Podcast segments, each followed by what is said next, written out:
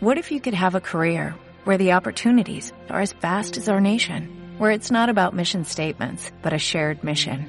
At U.S. Customs and Border Protection, we go beyond to protect more than borders, from ship to shore, air to ground, cities to local communities. CBP agents and officers are keeping people safe. Join U.S. Customs and Border Protection and go beyond for something far greater than yourself. Learn more at cbp.gov/careers.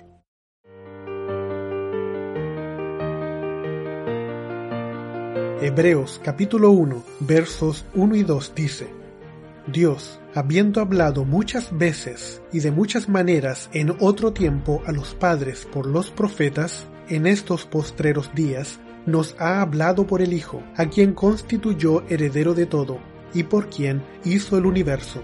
Este texto claramente muestra que el Señor tiene varias maneras de hablar a su pueblo a través de las diferentes edades. En la primera parte de la historia bíblica, la raza humana se relacionaba con Dios cara a cara, y antes que el hombre cayera en pecado, Dios instruía a su pueblo con su voz audible. Así lo hizo con Adán, Caín, Noé, Abraham, Isaac, Jacob, Moisés y Samuel. Esto es Reflexiones de un Peregrino, un podcast del Ministerio La Verdad Presente. Mi nombre es Ariel y en el episodio de hoy hablamos del don de profecía dentro de la iglesia. Dios también se comunicó a través de los ángeles, y así se registra que lo hizo cuando le habló a Abraham, a Lot, a Josué, a Gedeón y a Manoah. Otra forma que tiene Dios de comunicarse es a través de los profetas, por medio de visiones y sueños. Números 12:6 dice, y él les dijo, Oíd ahora mis palabras, cuando haya entre vosotros profeta de Jehová, le apareceré en visión, en sueños hablaré con él. Al parecer, las visiones dadas por Dios a sus profetas pueden dividirse en dos categorías. Una son las llamadas visiones abiertas, que era cuando todo el mundo podía ver al profeta en visión, y la otra categoría son las visiones de noche, donde el profeta recibía un mensaje de Dios durante el sueño.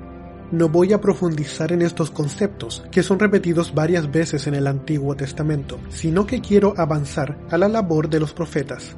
Por medio de los profetas, el Señor trataba de alejar a su pueblo del pecado. Jeremías 44:4 dice, y envía a vosotros todos mis siervos los profetas, desde el principio y sin cesar, para deciros, no hagáis esta cosa abominable que yo aborrezco. En el Antiguo Testamento no solo hubo profetas hombres, sino que también hubo mujeres con estos dones. Por ejemplo, en los días de los jueces, Débora, la mujer de Lapidot, fue profeta. A través de sus instrucciones, los enemigos de Israel fueron destruidos. También podemos recordar a Hulda, la profetisa, esposa de Salum, en los días de Josías, rey de Judá. En los tiempos de Jesús, Ana, la profetisa, quien vivía en el templo, reconoció a Cristo como el Mesías esperado Así también es evidente que Pedro en el día del Pentecostés, y en armonía con la profecía de Joel, declaró que como resultado del derramamiento del Espíritu Santo, nuestras hijas profetizarían.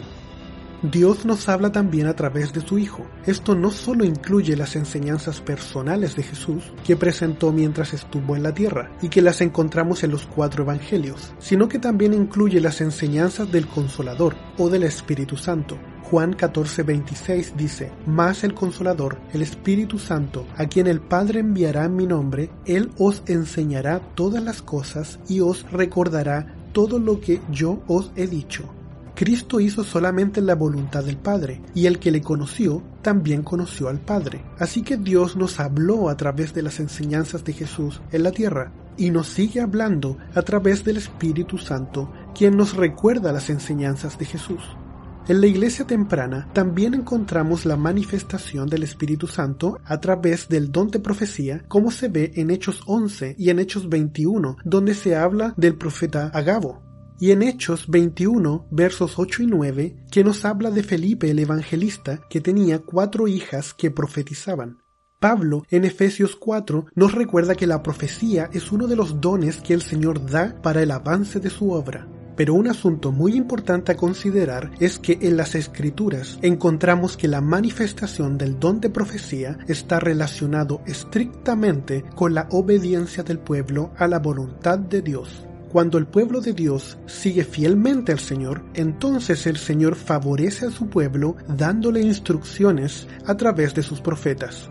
Así que cuando el pueblo se aparta de su ley, no hay visión de Dios como lo podemos ver en muchas partes de la Biblia. Por ejemplo, en la historia de Elí y Samuel, donde dice que dada la condición del pueblo ya no había visión abierta. Pero eso no es todo. Hablando de cuando el pueblo de Israel se aparta de Jehová y caían sobre él calamidades, el Salmo 74, versos del 4 al 9 dice, tus enemigos vociferan en medio de tus asambleas, han puesto sus divisas por señales, se apartan a los que levantan el hacha en medio del tupido bosque. Y ahora, con hachas y martillos han quebrado todas tus entalladuras, han puesto a fuego tu santuario, han profanado el tabernáculo de tu nombre echándolo a tierra. Dijeron en su corazón, destruyámosle de una vez. Han quemado todas las sinagogas de Dios en la tierra. No vemos ya nuestras señales. No hay más profeta, ni entre nosotros hay quien sepa hasta cuándo. Los profetas Jeremías y Ezequiel muestran cómo el apartarse de Jehová implica no tener profecía. Jeremías 5, versos 12 al 13 dice, Negaron a Jehová y dijeron, él no es, y no vendrá mal sobre nosotros, ni veremos espada ni hambre. Antes los profetas serán como viento, porque no hay en ellos palabra, así se hará a ellos. Ezequiel 7:26 dice, quebrantamiento vendrá sobre quebrantamiento, y habrá rumor sobre rumor, y buscarán respuesta del profeta, mas la ley se alejará del sacerdote y de los ancianos el consejo. Fíjate cómo el sabio Salomón vincula el don de profecía con guardar la ley de Dios.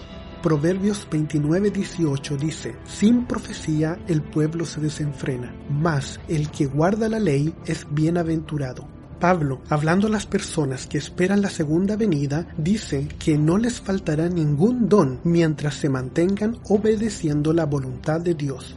Primera de Corintios 1:7, de tal manera que nada os falta en ningún don, esperando la manifestación de nuestro Señor Jesucristo, el cual también os confirmará hasta el fin, para que seáis irreprensibles en el día de nuestro Señor Jesucristo. Fíjate que Pablo está hablando de ser irreprensible, lo que significa que su pueblo hace la voluntad de Dios, no hay nada malo en ellos, el apóstol Juan en Apocalipsis menciona que la iglesia o pueblo de Dios perseguido por Satanás en el tiempo del fin tiene dos características. Guardan los mandamientos de Dios y tienen el testimonio de Jesucristo. Y en el capítulo 19 el mismo apóstol explica que el testimonio de Jesucristo es el espíritu de profecía que si te fijas es la misma idea que está en la primera carta a los Corintios versos 6 y 7, donde dice, así como el testimonio acerca de Cristo o el testimonio de Jesucristo ha sido confirmado en vosotros, de tal manera que no os falta ningún don, esperando la manifestación de nuestro Señor Jesucristo. Así vemos que la iglesia remanente, que es el pueblo que guarda los mandamientos de Dios, tendrá el espíritu de profecía con ellos y que será el don que los liderará en la preparación para el retorno de Cristo, ya que el espíritu de profecía guía a la obediencia a la voluntad de Dios. Una pregunta importante es, ¿cómo podemos reconocer a un verdadero profeta? Eso lo conversaremos en un próximo episodio. Esto fue un episodio de Reflexiones de un Peregrino, un podcast del Ministerio La Verdad Presente. Puedes encontrar información de este ministerio en laverdadpresente.cl. Puedes encontrar todos nuestros episodios en la aplicación de podcast de iTunes. Recuerda, hay un poder en la fe y en la humilde obediencia que el mundo no puede resistir.